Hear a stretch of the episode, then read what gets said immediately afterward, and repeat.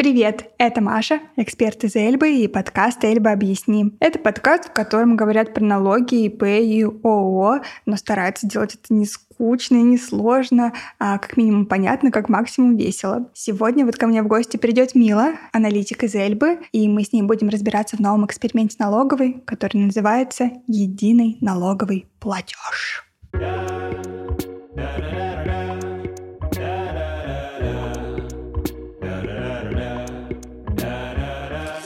Мила, привет. Привет. Мила, что такое ЕНП? Как расшифровывается? Единый налоговый платеж. Окей. Начать я, знаете, хочу с чего? С цитаты э, главы ФНС Даниила Егорова, который вот что недавно писал или говорил. Образовалась ситуация, при которой вариации заполнения платежки 900 триллионов. Из этого следует, что около 30 миллионов ошибок происходит за год.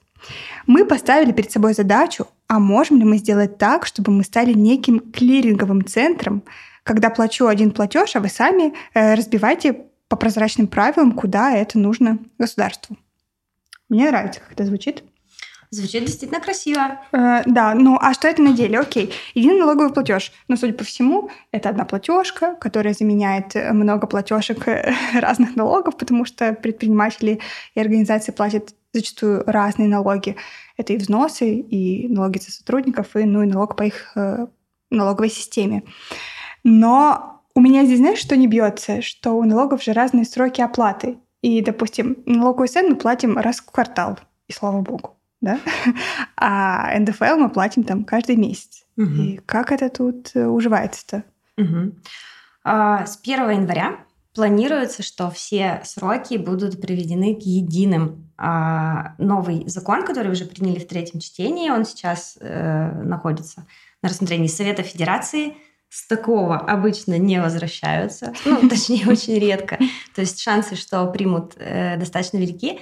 Так вот, этот закон э, говорит о том, что мы теперь все декларации будем сдавать 25 числа, а все налоги платить 28. Э, По итогам каждого месяца или каждого квартала, или как? Тут зависит от э, самих налогов. Ну, то есть Мгм. НДФЛ так и остается помесячный, ОСН так и остается поквартальный. Ага, Но все сдвигается на 25 и 28. То есть один у нас день для оплаты, один день для подачи Э, деклараций. Дек- Ага, так, декларации мы подаем. Это на декларацию у нас никак не влияет, ну, кроме, видимо, срока, да? Всё Влияет, по сути, только на реквизиты платежки, которую мы с вами, ну, вы, скорее всего, и не заполняете, кто-то другой за вас это делает, либо Эльба, либо банк, либо какая-то другая интернет-бухгалтерия. И теперь условно придумывают одни единые реквизиты, на которые можно платить, а, и там уже налог как-то разойдется по нужным ячейкам. Э, А как, как он разойдется? Ну, самое интересное здесь, э, что единый налоговый платеж, он будет связан с единым налоговым счетом. То есть ячеечек больше не будет. Будет одна большая ячейка, куда все ваши деньги будут складываться, и будет единая сальдо. То есть либо вы переплатили, либо вы должны, либо у вас нулевая задолженность. Сальдо. Сальдо, да, такое прекрасное слово. Но ведь э, сальдо, сальдо, как, как простыми словами сказать, что такое сальдо? Это разница начислений и оплат? Ну, вроде Ну, того. Вроде того.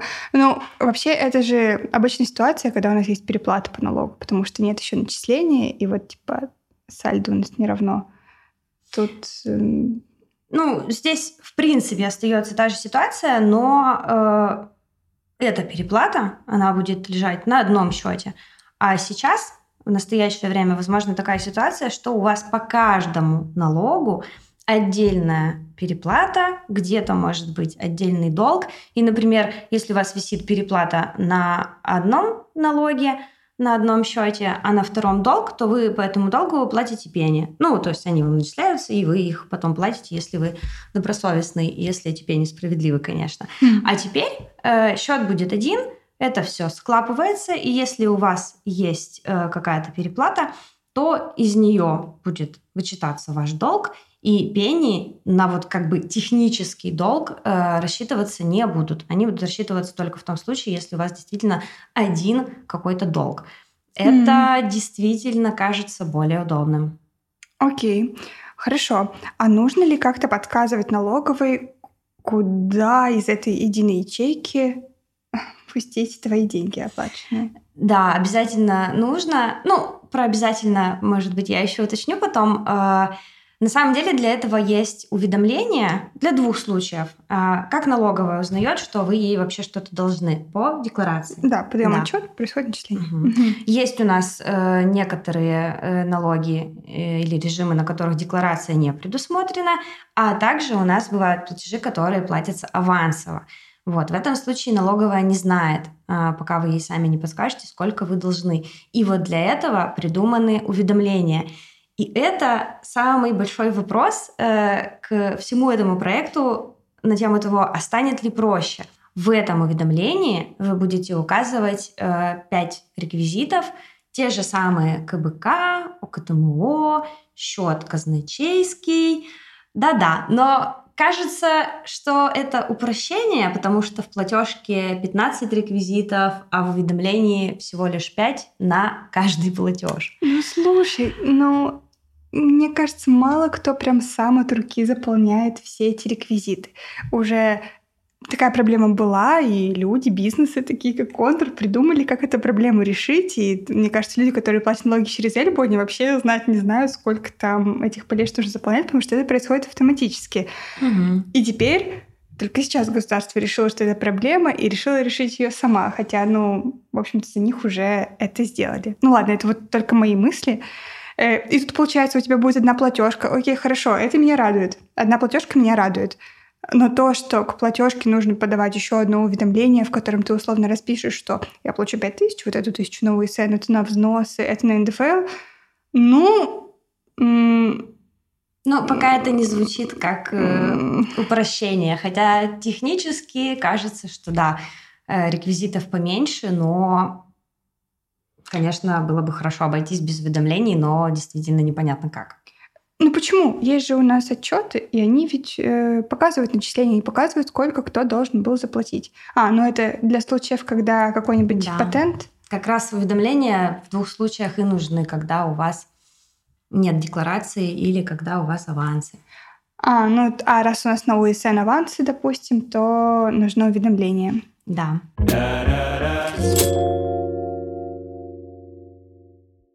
Про сроки. Сроки переносятся. Сроки переносятся.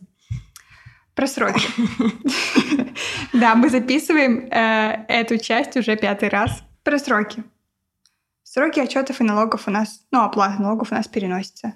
Еще раз, налоги платятся до 28 числа, Отчеты сдаются, и декларации, и расчеты до 25-го. Угу. То есть сначала подаем отчет, потом платим. Ну, логично, сначала угу. начисление, потом плата. Угу. Но есть еще одна сущность такая, как уведомление, которое, если честно, для меня очень похоже на отчет. Ну угу. ладно. А ее в какие сроки нужно подавать? До, после? Сейчас те, кто находятся на эксперименте, в эксперименте, они подают его до 5 числа следующего месяца, а с 1 января 2023 года они будут его подавать до 25 числа э, того месяца, когда э, возникает обязанность по уплате налога. Ну, то есть, э, условно, 25 это у нас подача декларации тоже, да, или какого-то отчета. Короче, один mm-hmm. и тот же день это будет. Mm-hmm. Ну да, потому что это очень похоже в сущности, как я и говорила. Ну, здесь только разница в том, что уведомление ты подашь, э, например, когда авансы посчитал, Mm. А вот декларацию, как и раньше, раз в год. Mm-hmm. Ну, это если декларация по УСН. Есть же да. декларация, да. которая подается чаще. Ну, вот, например, там 6 НДФЛ, да, mm-hmm. подается по итогам квартала. А с НДФЛ также срок будет переноситься на 25 число. А уплата 28.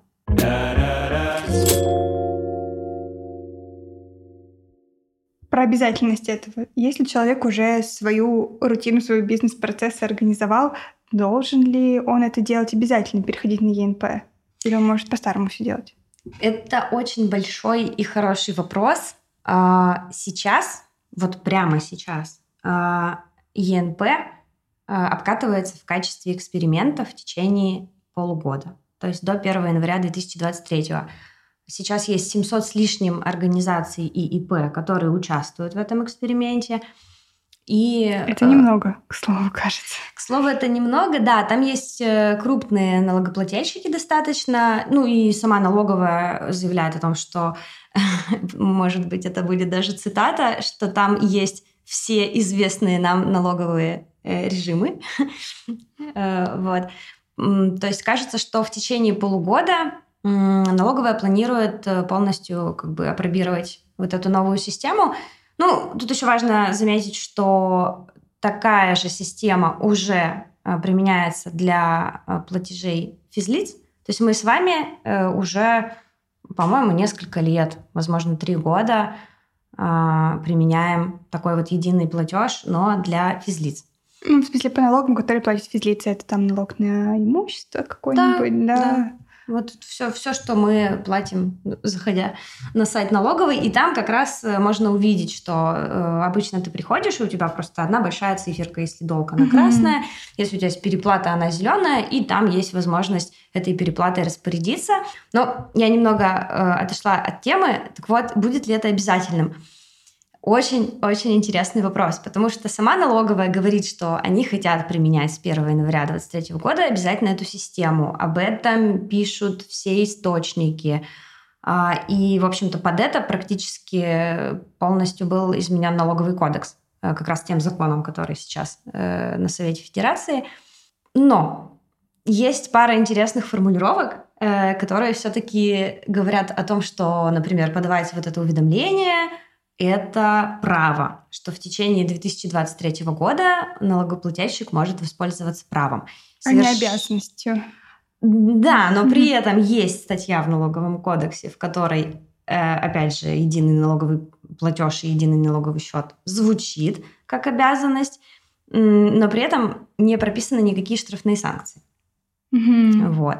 И э, обязательность, она исходит из того, что э, закон будет действовать с 1 января, но, опять же, учитывая экспериментальность этого всего проекта, э, возможно, что срок все-таки отодвинут, будет зависеть от того, как пройдет эксперимент. Ну да, эксперимент же на то эксперимент, чтобы посмотреть, о, хорошая эта идея или плохая, поэтому странно, если единый платеж станет точно со следующего года обязательным. Ну, короче, будем проследить за новостями, и в конце года мы точно расскажем, станет ли он обязательным, этот единый платеж. Да, ну mm-hmm. у меня все равно есть э, такое ощущение, что в ближайшие несколько лет все равно останутся такие а, предприниматели и ООО, кто будет платить по-старому. И э, налоговой все равно придется что-то с этим делать. Э, я подозреваю, что если платить по-старому, то ваши деньги просто будут уходить со старых счетов на новый, и все равно автоматически а, это будет Это редирект. Да, да. Хорошо, а такой вопрос. Для всех ли это? Для всех ли это налоговых систем, форм собственности? Даже если это будет обязательно, то для всех ли? Тоже очень интересный вопрос. Классика. Да. А, на самом деле можно отдельно сказать про самозанятых и про эксперимент с АУСН, про который мы рассказывали в прошлом видео. А, с АУСН сейчас в текущем эксперименте ЕНП не совмещается, но с 1 января, кажется, будет, потому что в новом законе написано, что АУСН будет формировать вот эту вот совокупную обязанность, которая на этом налоговом счете будет э, жить. А про самозанятых э, интересный момент. Э, написано, что можно будет платить э, единым налоговым платежом налог на профессиональный доход, а можно будет не платить. Ну так ты смотри, у самозанятых же и так всего один налог, что им там совмещать в единый платеж? Да, я думаю, что на самом деле именно поэтому, потому что у самозанятых все достаточно просто устроено, и ты очень классно через приложение платишь все буквально за пару кликов. Скорее mm-hmm. всего, просто нет особенного смысла как-то переделывать эту систему, но при этом, если все-таки налогоплательщик захочет, то он может учитывать вот этот вот налог на профессиональный доход также в едином налоговом платеже. Угу, поняла. А вот такой у меня каверсный вопрос. Вот представим ситуацию, что налогоплательщик, ну не знаю, ну вот э, заплатил налог и неправильно его распределил в уведомлении, о котором мы говорили. На mm самом деле у него там уже давно долг по УСН, но он берет и платит очень много патента. И кто решает? Ну, наверняка его же должны поправить там где-то. Сказать, типа, чувак, не надо тебе туда так много денег. Угу. Сама налоговая на этот вопрос отвечает э, достаточно, ну, недвусмысленно, что ли. Э, в общем, они действительно будут опираться на то, что написано в уведомлении, но при этом э, с налогового счета э, весь зачет будет происходить автоматически всегда в определенном порядке. То есть сначала будут учитываться долги, недоимки, недоимки, недоимки. А после этого будут э, зачитываться по сроку уплаты э, твои налоговые обязательства, и уже далее в самом конце будут какие-то проценты, пени или штрафы. И вот прямо в своих ответах налоговая так и говорит, да, мы будем смотреть на уведомления. Но нам все равно. Но да, мы действительно будем зачитывать в своем порядке. Э, на самом деле предусмотрены какие-то заявления, э, чтобы заморозить э, вот эту вот переплату и как-то распорядиться ей. Но будет интересно. Свериться с налоговой налогоплательщик сможет, но по своему запросу, то есть по своей инициативе он может заказать справку или прийти в личный кабинет и посмотреть, как его платежи все-таки разнеслись. На самом деле выглядит неплохо. Там должна быть удобная группировка, можно будет посмотреть полностью детализацию, можно будет распоряжаться своим, а, своими деньгами. Ого, можно будет распоряжаться своими деньгами. Вау, спасибо большое. Да, Обычно это, это не так. Важное уточнение. А, хотела дополнить, что какие бы сейчас вопросы не возникали, и как бы не хотелось покритиковать, э, все-таки, если это будет реализовано хорошо, если это будет работать без ошибок, то кажется действительно положительного э, в этой новости вот. все-таки больше, но главное, чтобы все действительно было реализовано хорошо. И про м, то, что ты говорила, что многие бизнесмены, да большинство, наверное, подавляющее, уже организовали как-то свою жизнь в этом отношении, э, чтобы им не пришлось все менять. Налоговая обещает, э, в общем-то, и технически обеспечить э, передачу информации, чтобы можно было в свои системы учетные встраивать и, например, не ходить в личный кабинет смотреть, а эту информацию забирать в учетную систему. Но, к сожалению, налоговая обычно не устанавливает сроки по таким обещаниям. Э, ну, мы будем очень ждать. Кстати, если кто-то участвует в эксперименте, мы будем рады э, пообщаться. Обязательно. И О, в хорошо. комментариях пишите. И... Да, если на Ютубе, то пишите в комментариях, э, пишите, что готовы пообщаться. Угу. Хорошо. Спасибо большое, Мил. Мне стало точно понятнее. Надеюсь, что вам, ребята, тоже стало понятнее. Подписывайтесь на наш канал, чтобы и другие вопросики становились понятнее. Регистрируйтесь в Эльбе под видео, и в описании подкастов есть ссылочка, которая дает, помимо всего прочего, плюс три месяца в подарок экономики МП. Вообще год в подарок. Стараемся успевать э, за всем, что придумывает государство. Видите, мы очень-очень стараемся. Все. Ну все, Мил, спасибо большое, что пришла. Спасибо. Пока-пока. Пока. Пока.